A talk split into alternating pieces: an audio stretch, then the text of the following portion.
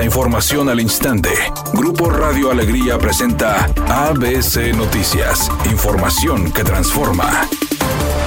El presupuesto 2023 que el gobernador Samuel García envió ayer a los legisladores contempla una partida histórica de 21 mil millones de pesos para obras en los municipios. Sin embargo, cuenta con una cláusula que condiciona a los alcaldes a volver a la mesa de coordinación metropolitana. El artículo 98 de la propuesta de ley de egresos establece que los alcaldes deberán continuar con su trabajo en beneficio de la población, algo inédito, pues anteriormente ninguna ley de egresos había hecho referencia a dicha agrupación.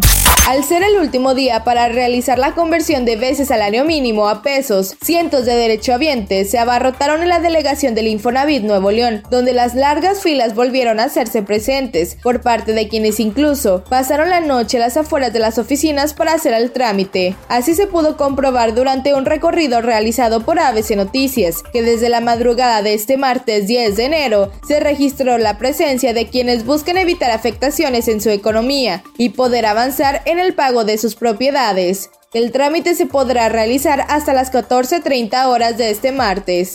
Por presunto encubrimiento y falsedad de declaraciones emitidas en la muerte de la joven Devani Escobar, las ex empleadas del motel Nueva Castilla, Ana Luisa N., y Elida Yurit N. fueron vinculadas a proceso este lunes. Así lo determinó el juez de control encargado del caso, el cual había tenido una última audiencia el pasado miércoles 4 de enero, pero que fue aplazado por la defensa de las involucradas. Según información oficial, el juez impuso como medida cautelar que las acusadas acudan a firmar mensualmente, además de que tendrán prohibido salir del estado de Nuevo León.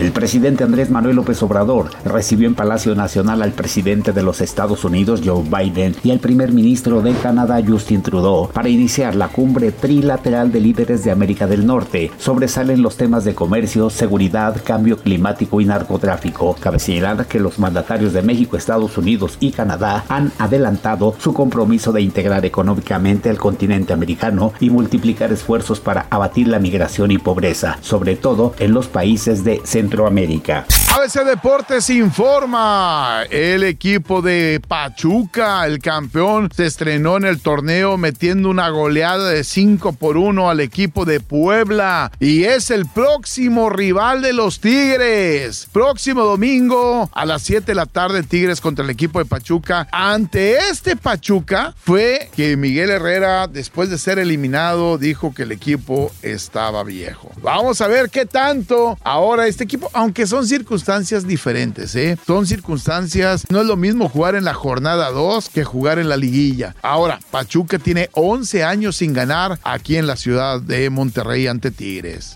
Tal parece que Bad Bunny no le gustó ser tendencia negativamente en las redes sociales y mucho menos que lo cancelaran, pues amenaza con desaparecer tanto de Instagram como de Twitter. De hecho, en Instagram puso su cuenta en privado y en Twitter, aunque la cuenta sigue abierta y de manera pública, no ha escrito nada y puso en su biografía que se le va a extrañar. ¿Será que las deja? ¿Será que vuelve reforzado? Nadie sabe qué pasará. ABC Noticias, información que transforma.